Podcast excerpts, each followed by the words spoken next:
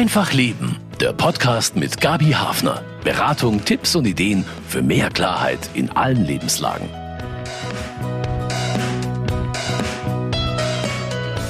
Rechte und rechtspopulistische Ansichten gehören inzwischen zur täglichen Debatte auf allen Kanälen und werden auch von Katholiken vertreten. Rechtsstehende Akteure werben im kirchlichen Raum für ihre Ziele. Wie ist das mit der Kirche und der radikalen Rechten? Welche Verbindungen gibt es?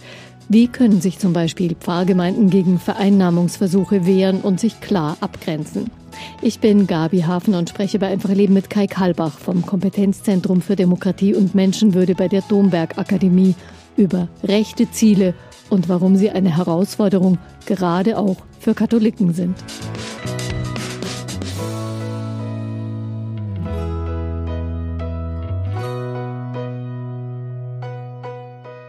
Die Kirche und die radikale Rechte. Zu diesem Thema gab es im vergangenen Jahr eine Tagung, mitorganisiert von Kai Kalbach. Der Politologe ist Projektleiter des Kompetenzzentrums für Demokratie und Menschenwürde der katholischen Kirche in Bayern und dieses Zentrum ist für Südbayern angesiedelt bei der Domberg Akademie in Freising. Kai Kalbach ist mein Gast bei Einfach Leben zum Thema Katholiken und rechte Kräfte, rechte Strömungen. Herzlich willkommen, Herr Kalbach. Herzlichen Dank für die Einladung. Man könnte ja denken, ein christliches Menschenbild, das lässt sich gar nicht mit radikalen oder menschenfeindlichen Einstellungen vereinbaren. Ist das ein bisschen naiv gedacht, zu kurz gegriffen? Ich fürchte schon. Also das christliche Menschenbild gründet sich ja auf der Idee, dass jedem Menschen als Ebenbild Gottes eine unteilbare Menschenwürde zukommt. Und insofern könnte man ja eigentlich auch davon ausgehen, dass das Christentum mit jeder Ideologie der Ungleichwertigkeit, also auch dem Rechtsradikalismus, unvereinbar ist, aber auch schon ein Blick in die Geschichte des Christentums zeigt, dass dieses ja, theologische Grundmotiv nicht immer unmittelbar in praktisches Handeln übersetzt worden ist und so kann man auch gegenwärtig einen ja durchaus ausdifferenzierten Phänomenbereich ausmachen, wo Christinnen gemeinsame Sache mit Rechtsradikalen machen. Also Christinnen machen gemeinsame Sache mit Rechtsradikalen, sagen Sie. Das ist schon ziemlich deutlich. Also das sind nicht irgendwie so unterschwellige Sympathien, sondern da ist schon eine, ja, eine gemeinsame Ebene dann da. Es gibt zumindest Überschneidungsthemen und auch gemeinsame Mobilisierung, die wir schon recht deutlich ausmachen können. Und es gibt auch Gruppierungen, die uns veranlassen, diese Diagnose zu stellen. Mhm. Was diese Überschneidungsthemen sind und die Gruppierungen, da werden wir genau drüber sprechen. Ist denn das katholische Milieu auch irgendwie attraktiv als Resonanzraum für rechte Positionen und Thesen, wo die sagen, ja, das sind so Leute, an die kann man gut mal hingehen, wenn die unsere Ideen weiter transportieren. Das wäre super für uns. Also ich glaube, in Gänze lässt sich das nicht sagen. Aber es gibt eben bestimmte Gruppen, bestimmte Foren, bestimmte Medien, in denen dieser Versuch, ein radikal rechtes Projekt für ein christliches Milieu aufzubereiten, durchaus Früchte trägt.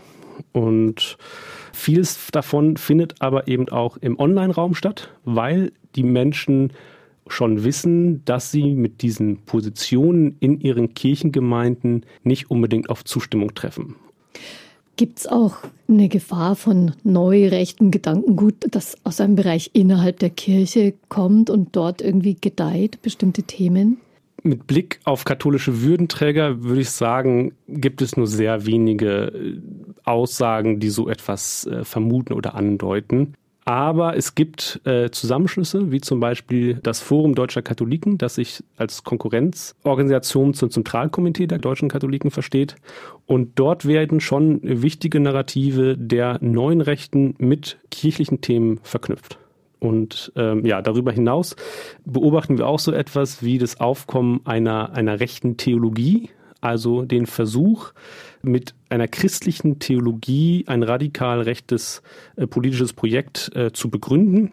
Und da spielen dann auch katholische Theologen wie zum Beispiel äh, Felix Diersch eine Rolle, der gemeinsam mit dem AfD-Politiker Volker Münz äh, Bücher herausgibt.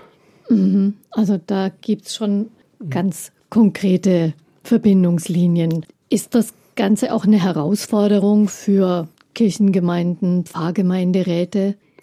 Auf alle Fälle, nicht nur für die.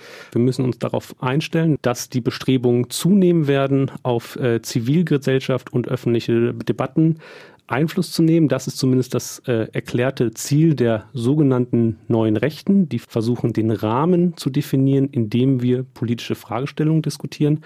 Und da spielen eben Kirchen eine ganz besondere Rolle, weil Kirchen immer noch für einen großen Teil der Bevölkerung auch eine wichtige normative Orientierung bieten.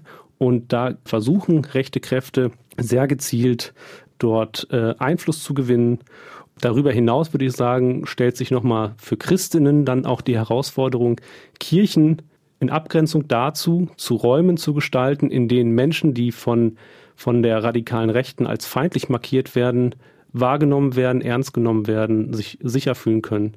Ähm, das ist, glaube ich, nochmal eine spezifische Herausforderung. Das ist nicht so, dass man sagen kann, betrifft uns nicht, sondern das ist eine Entwicklung, der man ins Auge sehen muss als Katholikin. Bei welchen Themen gibt es denn Anknüpfungspunkte oder Ausreißer nach rechts in katholischen Milieus? Dazu gab es äh, tatsächlich auch ein Forschungsprojekt, das das versucht hat zu untersuchen. Dieses Projekt hat eben eine Grunderzähllinie identifiziert, die eigentlich sich in unterschiedlicher Art und Weise in einzelnen Äußerungen immer widerspiegelt. Und das ist, wir werden bedroht, die Endzeit naht, ja, also ein ganz massives mhm. Bedrohungsszenario. Darüber hinaus gibt es dann verschiedene Subnarrative. Das ist zum Beispiel der Islam bedroht uns. Dann ein weiteres Homosexualität bedroht die Ordnung Gottes. Und es gibt, was recht üblich ist, äh, auch im, im Rechtsradikalismus, die Erzählung, dass geflüchtete Menschen die deutschen Sozialsysteme unterwandern. Mhm. Das sind so ganz entscheidende weitere Narrative. Und dann, äh, was auch noch ganz zentral ist, ist, dass alle Fragen, die sich um Gleichstellungspolitik, um Geschlechterpolitik drehen, diskreditiert werden, unter dem Begriff Genderwahn gestellt werden und auch abgelehnt werden, als, als Ideologie diffamiert werden. Und das Ganze wird begleitet von so einer Einstellung, dass wir in einer Meinungsdiktatur leben würden, dass man eigentlich äh, nichts mehr sagen dürfe die Publizistin Liane Bettnatz, die dazu auch nochmal äh, tiefergehend recherchiert hat, die macht in ähnlicher Weise drei wichtige Scharnierthemen aus. Das ist einmal auch äh, die Haltung zu Abtreibung und der ganze Themenkomplex eben um Genderwahn und Islamisierung. Mhm. Abtreibung, mhm. Genderwahn, Islamisierung. Also das sind im Wesentlichen ja auch die mhm. Stichworte, die wir eigentlich täglich in der politischen Auseinandersetzung von und mit rechts auch immer zu hören bekommen. Und Abtreibung ist tatsächlich dann ein besonderer Anknüpfungspunkt natürlich an, ja. an die Kirche. Man kennt das Ganze ein bisschen aus den USA, würde ich sagen. Solche Auseinandersetzungen, die da natürlich schon sehr viel zugespitzter laufen und sehr viel länger. Ja, das zum ist Thema Abtre Abtreibung Absolut. vor allem. In, der, in den USA ist das Ganze äh, noch etwas stärker. Dort gibt es aber auch noch mehr Freikirchen, die da eine Rolle mhm. spielen. Da ist der Schulterschluss aber zwischen bestimmten christlichen Milieus und der radikalen Rechten schon länger fortgeschritten und hat auch schon mehr, sage ich mal, politischen Einfluss gehabt, als es bei uns jetzt äh, wahrzunehmen ist. Aber können sich denn Rechte, die mit diesen Schlagworten debattieren, auf christliche Werte berufen, wenn die solche homophobe, antisemitische Einstellungen vertreten, rassistische Einstellungen vertreten? Eigentlich müssten da ja bei jedem Christen die Alarmglocken läuten. Eigentlich schon. Und äh, wieso das konkret stattfindet, also wieso Menschen für sich das in Einklang bringen können, das kann ich aus einer Außenperspektive auch so nicht ohne weiteres äh, beurteilen. Aber ich würde schon sagen, dass eine Bedingung dieser Bezugnahme schon auch darin besteht, dass es im kirchlichen Lehramt Positionen gibt, zum Beispiel in Bezug auf Homosexualität, wo man sagen könnte, da ist es noch etwas entfernt von einer wirklichen Anerkennung und Wertschätzung gleichberechtigter Art dieser Person und Lebensformen. Und wenn zum Beispiel bei, bei Segnungen von Partnerschaften dort Unterschiede gemacht werden, dann kann das natürlich so eine Ideologie der Ungleichwertigkeit auch nochmal unterfüttern. Mhm. Also es gibt dann eben so Berührungspunkte in einer gewissen Grauzone, könnte man genau. vielleicht sagen. Ja. Weiß man was drüber, wie stark der Einfluss solcher Kreise auf, auf kirchliche Strukturen ist und auf Debatten? Also meiner Wahrnehmung nach ist es sehr unterschiedlich je nach, je nach Bistum. Es gibt kleinere Zusammenschlüsse, wo man sagen kann, in denen werden schon Versatzstücke rechten Denkens geäußert, aber klare rechtsradikale Positionen, wenn sie denn als solche erkannt werden, werden in der Regel schon, da wird schon klar gegen vorgegangen. Das ist jetzt auch nochmal deutlich geworden im Zusammenhang mit einem Vorfall in der äh, Diözese Rottenburg-Stuttgart, wo jemand sich wirklich ähm, aus einem kirchlichen Kontext sehr positiv auf mhm. Björn Höcke bezogen hat. Und da gab es dann auch seitens der Kirchen Kirchenleitung äh, letztendlich ein sehr eindeutiges Signal, dass das nicht zu akzeptieren ist. Sind denn die Amtsträger, Bischöfe zum Beispiel, aufmerksam geworden auf dieses Thema oder begeben sich manche auch mal unwissentlich in eine Grauzone? Also ich glaube, die meisten Amtsträger sind sich dieser Problemlage durchaus bewusst. Es gibt auch schon seit 2018 eine Arbeitshilfe von der Deutschen Bischofskonferenz mit dem Titel Dem Populismus widerstehen. Und auch diese Gründung des Kompetenzzentrums Demokratie und Menschenwürde der katholischen Kirche in Bayern kann man schon, glaube ich, auch als Ausdruck äh, dieses Problembewusstseins verstehen. Allerdings äh, stelle ich auch in meiner Arbeit immer wieder fest, dass das Wissen in Bezug auf die konkreten Strategien und Inhalte äh, nicht besonders weit äh, verbreitet ist. Es wurde ja zum Beispiel auch kritisiert, äh, dass es Grußworte vom Vorsitzenden der Bischofskonferenz gab zu einem Marsch für das Leben. Was ist dran schwierig? Die katholische Kirche lehnt ja eben Abtreibungen ab. Also das Thema Abtreibung ist tatsächlich das Thema, bei dem der Schulterschluss mit der radikalen Rechten und auch der extremen Rechten und Katholiken am in Anführungszeichen besten gelingt. Und das zeigt sich eben jedes Mal, wenn der Marsch für das Leben äh, stattfindet. Wir haben dort eine Reihe von Aktivistinnen aus dem rechtsextremen, rechtsradikalen Milieu, die da äh, mitlaufen. Das ist zum Beispiel in Bayern, jetzt in München, waren das Personen aus der rechtsextremen Burschenschaft Danubia. Das waren Personen, die eine Nähe zur AfD aufweisen. Das waren Personen aus ähm, internationalen rechten Netzwerken. Das wissen die VeranstalterInnen auch. Das wissen die. Und deswegen gibt es auch die Vorgabe, dass nur Plakate gezeigt werden dürfen, die von den Veranstaltern gestellt werden, weil die eben genau wissen, wen mhm. sie sich da einladen und nicht möchten, dass da allzu deutlich wird, mit wem sie da äh, sich zusammenschließen. In der Vergangenheit konnten wir aber schon sehen, dass zum Beispiel auf Plakaten auch ähm, ja, der Holocaust verharmlost worden ist, dass eine Verknüpfung der Themen Abtreibung und mit, mit rechter Migrationspolitik stattgefunden hat. Und ich würde eben sagen, für diese Veranstaltung ist das Mitwirken der, der rechten AkteurInnen so wesentlich, dass ich nur hoffen kann, dass in Zukunft äh, keine offiziellen kirchlichen Stellen mehr dazu einladen. Mhm, weil es dann fast so aussieht, als würde man sich gemein machen, auch mit diesen Kreisen. Ja. Es gehört ja zu einer gut katholischen Einstellung, möglichst niemanden auszugrenzen. Muss man da vielleicht kritischer werden, auch mal den Mut haben, klare Kante zu zeigen? Man muss natürlich im Einzelfall differenzieren und schauen, was ist das für eine Veranstaltung genau, aus welcher Motivation wird die gemacht, ähm, was sind da für Akteure im Hintergrund. Äh, grundsätzlich würde ich aber sagen, ja, natürlich, wir brauchen eine ganz klare Abgrenzung nach rechts außen. Im Namen einer rechtsextremen Ideologien wurden die schlimmsten Menschheitsverbrechen der, der Weltgeschichte verübt. Und zwar in Deutschland. Und zwar in Deutschland. Äh, wir erleben immer noch, dass aufgrund dieser Ideologien Menschen äh, angegriffen, getötet werden. Ähm, das ist nichts, was der Vergangenheit angehört. Und deswegen ist es extrem wichtig, hier äh, ganz klare Kante auch gegenüber solchen AkteurInnen äh, zu zeigen. Auch wenn für Christen natürlich immer dazugehört, auch die Menschen hinter dieser Ideologie nicht aus dem Blick zu verlieren. Ja? Also wenn man sich dort eben kritisch äh, mit auseinandersetzt, dann gehört auch schon dazu, noch eine Perspektive beizubehalten, wo man davon ausgeht, dass die Personen hinter dieser Ideologie sich auch nochmal ändern können. Mhm. Ja?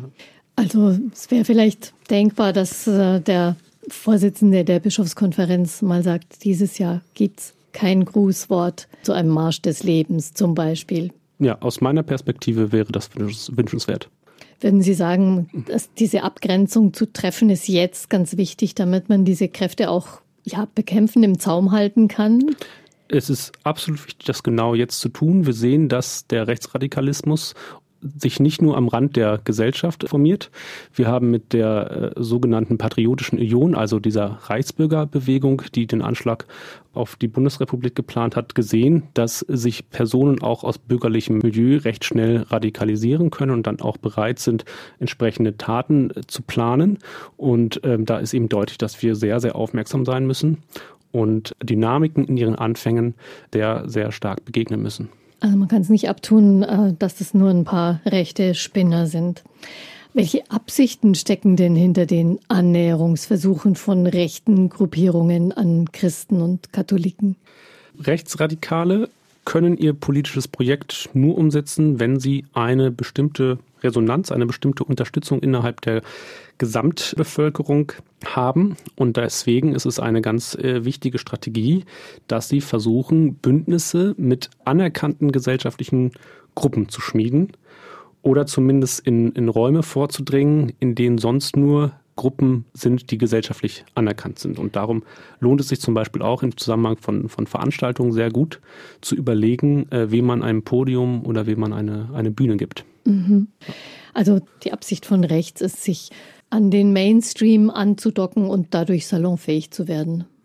Ganz genau und die, die Grenzen zu verwischen. Eine Strategie, die auch die Nationalsozialisten sehr erfolgreich angewendet haben, muss man sagen.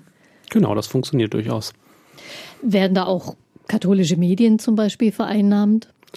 Also so eine ähm, Vereinnahmung oder systematische Vereinnahmung von etablierten katholischen Medien kann ich so nicht äh, beobachten, aber es gibt zum Beispiel äh, Brückenmedien, wie zum Beispiel das Online-Nachrichtenportal Catnet, wo ganz gezielt äh, konservativ katholisches Gedankengut gemeinsam ja, mit rechten Denken vermengt wird. Und äh, es gibt auch ab und zu mal Versatzstücke rechten Denkens in der katholischen Wochenzeitung Die Tagespost zu finden. Und gibt es umgekehrt katholische Autoren, die sich in neurechten Publikationen äh, äußern? Ja, die gibt es. Da fällt mir jetzt zum Beispiel die äh, Publizistin Gabriele Kubi ein, die äh, Texte in der neurechten Zeitung Junge Freiheit publiziert, aber auch der katholische Publizist Matthias Matuschek, der die Nähe zu neurechten Medien sucht und findet. Er hat zum Beispiel bei dem äh, neurechten Kato-Magazin veröffentlicht, aber auch bei dem Online-Magazin Tichys Einblick, das auch ganz klar einer, einer neurechten Strömung zuzuordnen ist. Also es gibt diese Beispiele, es sind nicht so viele, aber es gibt die Beispiele. Herr Kalbach, Gibt es auch konservative kirchliche Kreise, die nach rechts schielen oder sich da auch ein bisschen deutlicher hinneigen, um zum Beispiel ein Thema, das Ihnen am Herzen liegt, in Ihrem Sinne voranzutreiben? Zum Beispiel jetzt Abtreibung. Gibt es das?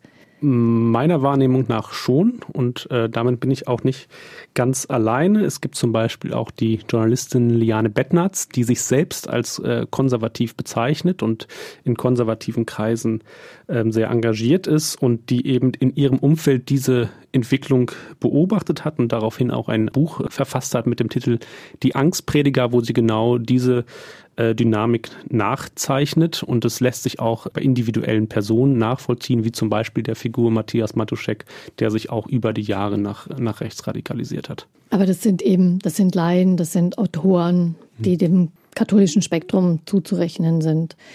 Dieser Titel, die, die Angstprediger, das ist natürlich ein Wortspiel mit den Hasspredigern, äh, von denen man im Zusammenhang mit dem Islam spricht, finde ich ganz interessant, denn Sie haben ja eingangs erklärt, dass letztlich ganz viele Themen gespielt werden von den Rechten, die die Menschen bei ihrer Angst eigentlich packen. Ja, das ist das zentrale Motiv der Mobilisierung.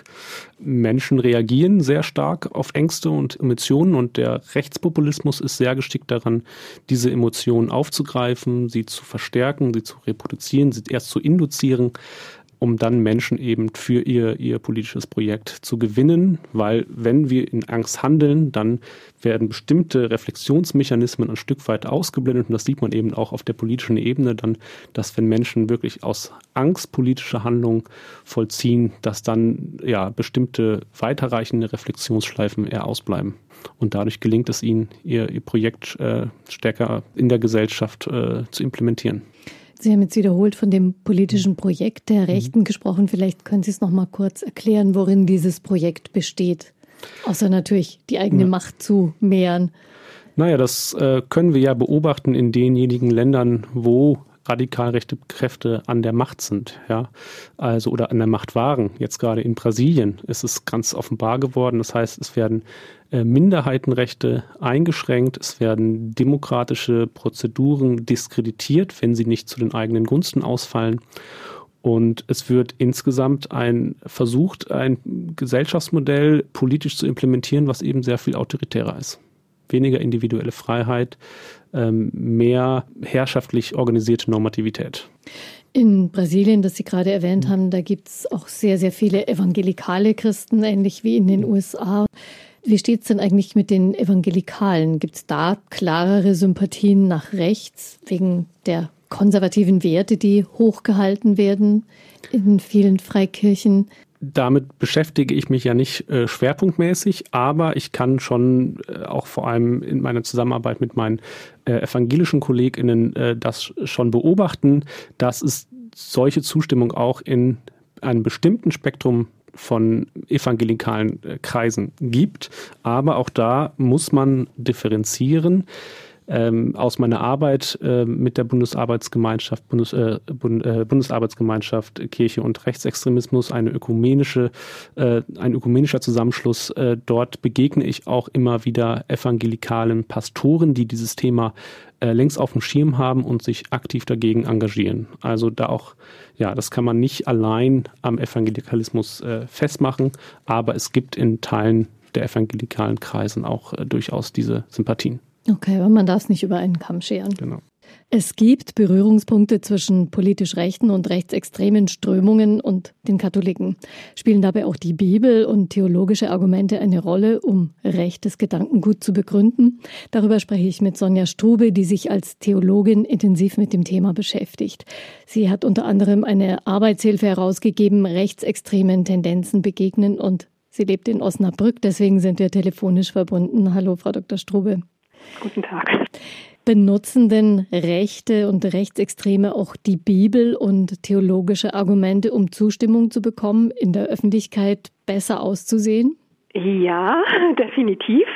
Bestimmte Gruppen und Strömungen. Bibelbezüge nehme ich nicht so stark wahr, wie man das vielleicht vermuten könnte. Ich nehme zum einen zwei politische Themenfelder wahr, wo man anknüpfen kann an religiöse Gefühle und religiöse, religiös wichtige Themen. Das wäre zum einen antimuslimische Affekte, wo man dann versucht darauf zu setzen, dass sich manche konservativen Christen eben auch gegen andere Religionen stark abgrenzen. Und das andere Thema im katholischen Bereich sehr wichtig, das Thema Lebensschutz, dass sich also rechte Gruppierungen ausgeben als Lebensschützer und da dann an christlich motivierte Lebensschützer anknüpfen wollen. Und wenn es um theologische Argumentationen oder pseudotheologische Argumentationen manchmal auch nur geht, da beobachte ich, dass gerne an den katholischen Antimodernismus des 19. Jahrhunderts angeknüpft wird. Also dass man sich bezieht auf die Päpste Pius IX. und Pius X., die sich sehr stark verwehrt haben gegen die Moderne, die alles Moderne sehr, sehr negativ werteten und dass man darauf Bezug nimmt. Ist denn so eine Taktik, religiös rüberzukommen und nicht rechts, ist die leicht zu erkennen oder doch relativ geschickt verbrämt? Das ist sehr unterschiedlich. Also da gibt es zum einen diese ganz platten Versuche, religiös herüberzukommen, die vor Jahren sich zum Beispiel bei Pegida-Demonstrationen zeigten, wenn da jemand äh, ein Styroporkreuz äh, schwarz-rot-gold anmalt und das in die Luft hält, vielleicht noch nicht mal die erste Strophe eines Weihnachtsliedes auswendig kennt, aber sich so als praktisch Christ äh, gegen die Muslime, gegen den Islam praktisch positionieren möchte.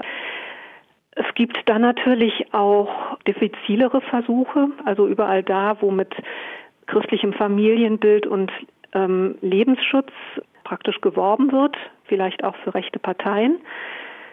Und äh, in letzter Zeit beobachte ich auch zunehmend, dass es sehr textlastige Internetseiten gibt oder auch Bücher erscheinen, die, wenn man genau hinschaut, wirklich einen sehr starken rechten Hintergrund haben, ein praktisch traditionalistisches Europa in Stellung bringen wollen, also so mit dieser Schiene christliches Abendland gegen mhm. islamische Bedrohung von außen operieren und die tatsächlich mit ihren langen Texten vortäuschen, dass sie echte Theologie betreiben würden. Das ist natürlich schwer zu durchschauen. Da muss man dann sehr genau lesen und kritisch lesen. Mhm. Was ist das für eine Seite? Können Sie es sagen? Ja, also ich habe da jetzt speziell die Internetseite renovatio.org im Visier, die für sich in Anspruch nimmt, sie würde christliche Soziallehre vertreten. Also da wird so getan, als würde man theologisch-wissenschaftlich arbeiten, aber es geht eigentlich um eine ja sehr stark antimuslimische ähm, Zielrichtung. Gibt es auch so was wie eine rechte Theologie oder eine rechte Strömung in der Theologie? Ich nehme diese rechten Versuche, theologisch zu argumentieren, als sehr unwissenschaftlich wahr. Dass jemand sich ein Weltbild zurechtzimmert und das mit vielen Worten und vielen Fußnoten tut, das ist aus meiner Sicht noch nicht Wissenschaft oder Theologie mit dem Anspruch von Wissenschaft. Glauben Sie denn, ist es heute vielleicht auch leichter geworden, mit solchen ja, populistischen Strategien in weltanschaulichen Fragen ähm, in der Kirche Stimmung zu machen, weil natürlich auch die Positionen in der Kirche vielfältiger geworden sind? Jein. Also natürlich versuchen rechte Gruppierungen immer große zivilgesellschaftliche Player, und das sind die Kirchen ja durchaus immer noch, ähm, zu spalten, wenn es geht, weil eben zivilgesellschaftliche Player ähm, oft ein, eine, also eine wichtige Stütze von Demokratie sind. Und das ist natürlich für rechte Gruppierungen denen ein Dorn im Auge gewissermaßen, denn sie leben ja davon, dass es eine negative Stimmung in der Bevölkerung gibt und setzen dann auf Spaltung. Ich habe aber nicht den Eindruck, dass ihnen das unbedingt heute leichter gelingt als früher, weil ich den Eindruck habe, dass die größten Teile sowohl der kirchlichen Leitung in Deutschland als auch der Gemeindemitglieder inzwischen schon auch eine, eine Sensibilität entwickelt haben für mhm. diese Strategien von rechts und ähm, sich dagegen verwehren. Es ist eine gewisse Gefahr da, aber sie wird auch gesehen. Vielen Dank für Ihre Erkenntnisse und Informationen, Frau Strobe. Und gleich geht es um die Frage, wie man sich abgrenzt und auseinandersetzt mit rechts im Gespräch mit Kai Kalbach vom Kompetenzzentrum für Demokratie und Menschenwürde. Herr Kalbach, für wie gefährlich halten Sie es denn, wenn Rechtsgesinnte auch eben mit kirchlichen, mit biblischen Inhalten für ihre Themen hausieren gehen und die sozusagen vor ihren Karren spannen? Also diese einschlägigen theologischen Publikationen in diesem Zusammenhang äh, halte ich schon für recht gefährlich, weil sie ja versuchen, für eine christliche Leserinnenschaft dieses Projekt der radikalen Rechten zu rechtfertigen. Das kann natürlich verfangen, das kann Menschen bestärken, äh, solchen Ideologien äh, anzuhängen. Äh, gleichzeitig muss man auch sagen, dass äh, diese Theologie, die da publiziert wird, äh, zum Beispiel in der, in der akademischen Theologie fast gar keine Resonanz findet oder wenn Resonanz findet, dann wird sie sehr kritisch rezipiert. Ja, also mhm. es ist nicht so, dass wir da wirklich äh, jetzt mit, mit Blick auf die akademische Theologie einen ähm, wirklich äh, bedeutsamen äh, theologischen Strang hätten. Aber ähm, das ist, glaube ich, auch nicht ihr Zielpublikum. Ja. Sie zielen auf Menschen, die eben versuchen, ihren christlichen Glauben mit äh, so einer radikal rechten Ideologie äh, zusammenzubringen. Also da wird auch eher nicht mit offenem Visier und in der offenen theologischen Diskussionen gearbeitet wahrscheinlich, sondern man versucht eher, die Einzel so einzelne Schäfchen zu, zu erreichen. Ja, genau. Das, das zeigt auch schon die Sprache, die da häufig verwendet wird, die für theologische Publikationen sehr unüblich ist. Man hat dort einen häufigen hämischen Sprachgebrauch, wo man Gegenpositionen ins Lächerliche zieht. Da wird schon versucht, auch an bestehende Ressentiments einfach anzuknüpfen. Was kann man in der Konsequenz äh, tun, damit sich sowas nicht verbreitet? Also ich glaube, es ist schon wichtig, dass äh, Menschen, die sich im weitesten Sinne mit Theologie beschäftigen, damit auch auseinandersetzen und auch klare Gegenpositionen zu formulieren, damit auch ein klares Angebot da ist, äh, wieso diese Übereinstimmungen aus theologischer Perspektive überhaupt nicht zu halten sind. Das wären dann auch Menschen im Dienst der Kirche, Seelsorger zum Beispiel. Genau, zum Beispiel. Mhm. Ludwig Schick, der frühere Erzbischof von Bamberg, hat durchaus offen gesagt, wir haben auch rechte und extreme Rechte in der Kirche. Klare Ansage also. Und er hat einen Dialog in Wahrheit und Liebe gefordert. Wie kann man sich so einen Dialog vorstellen? Das muss man prüfen. Ich vermute, dass der ähm, Erzbischof damit gemeint hat, dass wir Personen, die zum Beispiel rechte Parolen verbreiten, nicht äh, vorschnell abschreiben, sondern dass wir mit ihnen einen äh, Dialog suchen sollten. Diese Idee kann ich auch zu einem äh, bestimmten Grad äh, unterstützen und teile ich auch. Man muss im Dialog prüfen, was der Hintergrund einer solchen Aussage ist und dann eben äh, differenzieren. Dazu gehört dann aber eben auch, wenn deutlich wird, dass wirklich keine Bereitschaft für einen demokratisch orientierten Dialog besteht, dass man dann auch ähm, klar sich abgrenzt und dann kommt es meiner Meinung nach darauf an, dass man sich deutlich sichtbar nach außen erkennbar von menschenfeindlichen und äh, antidemokratischen Positionen distanziert. Mhm.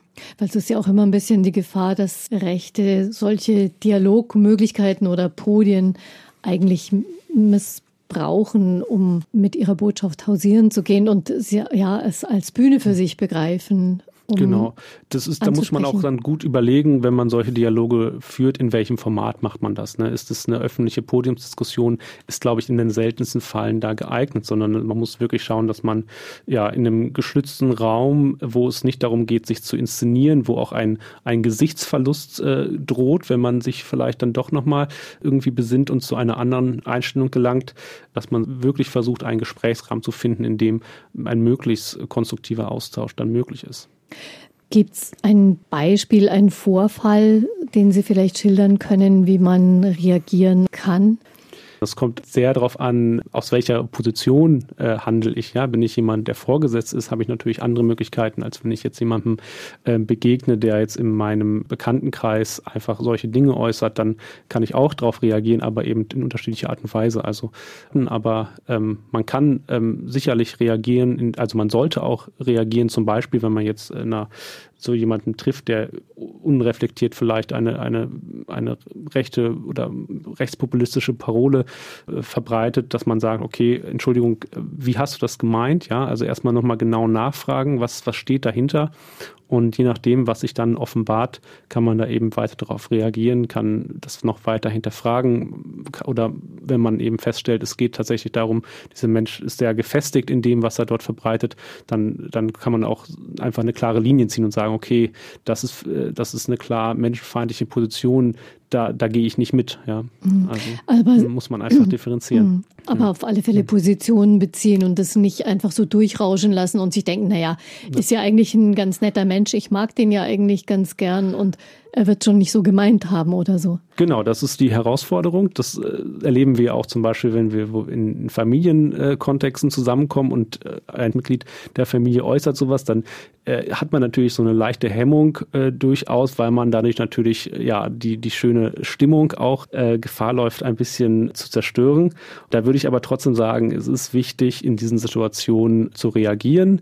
das kann durchaus unterschiedlich ausfallen. Man kann auch einfach nur ganz kurz sagen, so, damit bin ich wirklich wirklich nicht einverstanden, auch wenn jetzt hier nicht der, der Raum ist, das äh, gerade zu diskutieren. Aber es ist wichtig, auch vor allem für außenstehende Personen zu signalisieren, dass äh, man diese Position nicht teilt.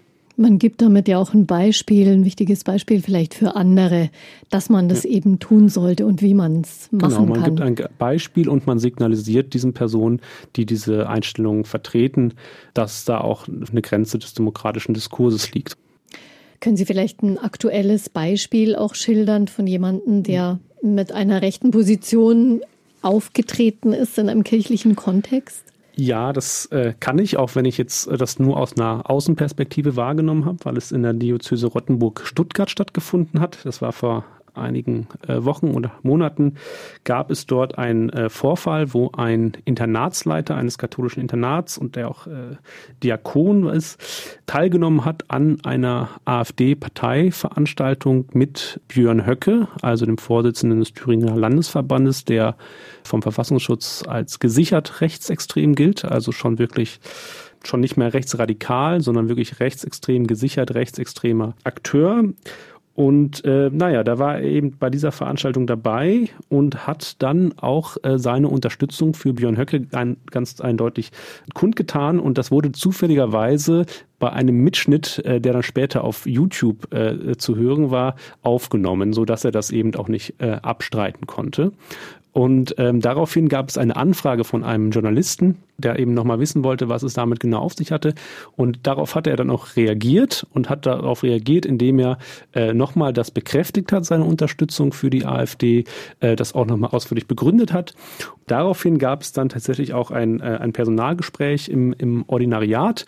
Daraufhin ähm, hat er dann auch äh, Reue und Einsicht bekundet und ent, hat sich ent, entschuldigt dafür, hat gesagt, er hat sich da äh, verrannt. Er wurde äh, dann auch abgemahnt offiziell und nimmt äh, Stand jetzt, glaube ich, erstmal eine Auszeit von seinem Job als äh, Leiter des Internats. Und ähm, was ich eben da ein bisschen, also ich begrüße natürlich die deutige Reaktion, die dann nachher erfolgt ist, aber ich finde es ein bisschen bedauerlich, dass das eben erst stattgefunden hat, nachdem es einen starken äh, öffentlichen äh, Druck gab. Und das ist ja schon ein Fall gewesen, wo man sagen kann, das war jetzt nicht unreflektiertes mhm. Nachplappern, sondern Mal er hat sich genau, sondern er hat sich wirklich intensiv auch mit den Büchern von Björn Höcke auseinandergesetzt. Mhm. Er wusste also genau, äh, worum es da ging und hatte auch grundsätzlich den Eindruck vermittelt, dass er damit jetzt nicht hinterm, hinterm Berg hält, sondern damit schon offen äh, hausieren geht. Und da würde ich mir natürlich wünschen, dass da Reaktionen früher erfolgen, nicht erst, wenn großer medialer Druck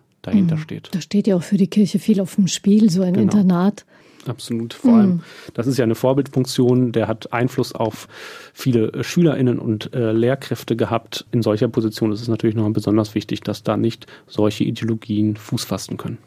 Wie können denn Christinnen und Christen, die sich für Menschenwürde, Freiheit, für Gleichheit und Gerechtigkeit einsetzen möchten, mit ihrem Handeln dagegen halten?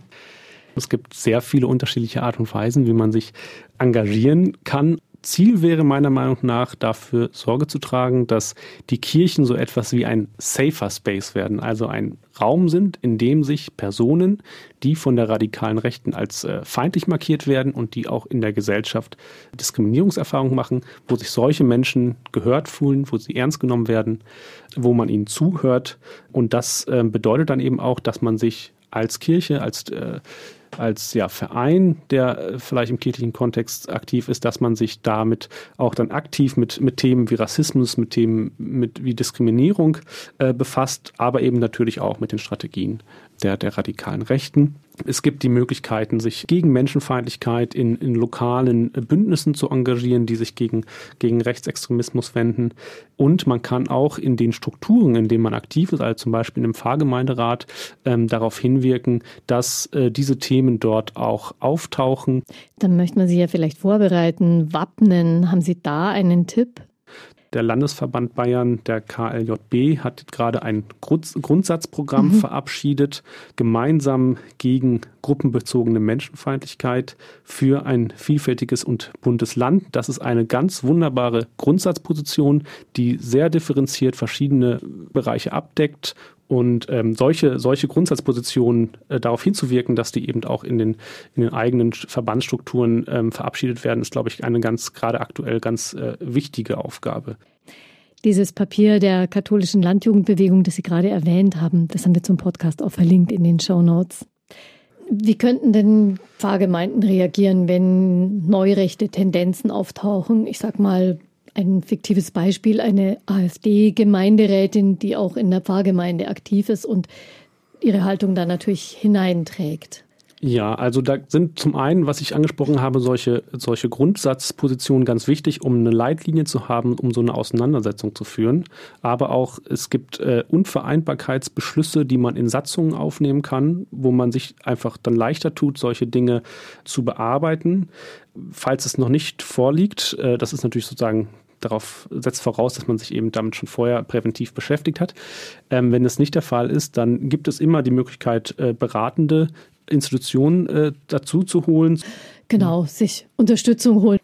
Herr Kalbach, gibt es da auch Konfliktstoff innerhalb der Kirche zwischen konservativen Kreisen und konservativeren Bischöfen vielleicht und fortschrittlicheren, äh, was jetzt den Umgang mit solchen ja, Annäherungsversuchen von rechts oder Anbiederungsversuchen von rechts betrifft? Also es gibt natürlich Auseinandersetzungen, wie wir zum Beispiel im synodalen Weg sehen, die dieses Thema berühren. Dass es so ganz direkt dazu Diskussionen gibt, ähm, das nehme ich jetzt so nicht wahr, aber wir sehen natürlich, dass unterschiedliche Bistümer unterschiedliche Schwerpunkte legen, dass diese Themen unterschiedlich stark problematisieren, aber dass man da in einen direkten Austausch zu steht, ganz konkret um diesen Themen und da zu widersprüchlichen Einschätzungen kommt, nehme ich jetzt so nicht wahr. Es gibt vordergründig schon, glaube ich, immer die Übereinkunft, dass man sagt, Rechtsextremismus und Rechtsradikalismus hat in der Kirche nichts zu suchen, aber wenn es dann konkret wird mit konkreten Vorfällen, da gibt es dann doch schon Unterschiede in der Reaktion, die aber jetzt nicht offen diskutiert werden, so wie ich das sehe. Mhm. Also das sind vielleicht einfach noch nicht alle auf dem in, bei der gleichen Entschlossenheit zu reagieren.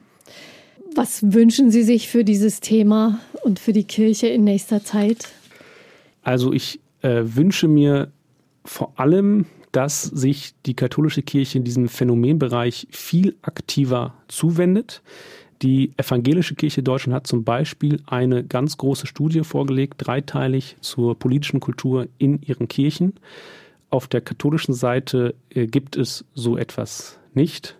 Wir wissen auch ganz wenig darüber, was in den Gemeinden tatsächlich aufläuft. Wir haben versucht, gemeinsam mit dem äh, Fachbereich Weltanschauungsfragen dazu auch eine äh, Umfrage stattfinden zu lassen. Bisher fehlt uns dafür noch die Finanzierung. Also da wünsche ich mir einfach ein viel aktiveres Hinsehen, ein viel aktiveres Engagement, auch diese ja eher unschönen Ecken sich äh, deutlicher anzugucken und damit wir auch überhaupt wissen, was gibt es an Bedarfen vor Ort und äh, wir letztendlich auch dazu kommen, einheitliche Leitlinien im Handeln zu entwickeln, die es auch in diesen Bereichen noch nicht gibt. Der Politologe Kai Kalbach beschäftigt sich mit rechten und rechtsextremen Positionen, die in die Kirche getragen werden.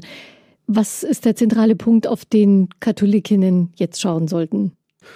Dass es eben äh, gelingt, ja, uns für, die, für diese Gefahren auch von rechts außen zu sensibilisieren, dass wir nicht erst darüber sprechen, wenn es so weit ist wie in den USA, in, in Brasilien oder in Ungarn, wo wir radikal rechte Regierung haben und das Unheil unmittelbar äh, zu greifen ist, sondern dass wir jetzt schon verstehen, welche Demokratie zersetzende Gefahr von der radikalen und extremen Rechten ausgeht. Das sind ja wirklich abschreckende Beispiele genug eigentlich, die wir täglich vor Augen geführt bekommen in den Medien, die wachrütteln sollten. Ich danke Ihnen für Ihre Informationen und Erkenntnisse in dem Zusammenhang, Herr Kalbach. Und vielleicht sagen Sie noch mal, wenn man sich jetzt zum Beispiel interessiert für diese Simulation, die Sie anbieten vom Kompetenzzentrum, wie geht man vor? Wie kommt man da dran? Genau, da kann man einfach, ähm, das Kompetenzzentrum Demokratie und Menschenwürde ist ja äh, mit dem Standort Süd in der Domberg Akademie angegliedert und da kann man einfach eine E-Mail schreiben an info@domberg-akademie.de, äh, wenn man da äh, so eine Politiksimulation wünscht und wenn man ansonsten über die Veranstaltung des Kompetenzzentrums äh, auf dem Laufenden bleiben möchte, dann lohnt sich ein äh, Blick auf die Homepage kdm-bayern.de www.radikal-rechte.de. Da wird auch unsere nächste Veranstaltungsreihe zu sehen sein, nämlich die, die Fortsetzung der Reihe Radikal Rechte Refugien, wo wir äh, verschiedene Aspekte der radikalen Rechten mit jeweils einem externen Referenten oder einer externen Referentin nochmal äh, genauer beleuchten. Und dort gibt es auch verschiedene Argumentationstrainings zum Beispiel, die regelmäßig angeboten werden, wo man sich anmelden kann. Auch das ist eine ganz wichtige, konkrete Unterstützung. Ein Thema, dem wir vielleicht gerne ausweichen möchten, die Auseinandersetzung mit der radikalen Rechten, das wir aber nicht aufschieben sollten. Ganz vielen Dank nochmal an Sie, Herr Kalbach. Vielen herzlichen Dank für die Einladung. Das war Einfach Leben, ein Podcast vom katholischen Medienhaus St. Michaelsbund, produziert vom MKR, dem Münchner Kirchenradio.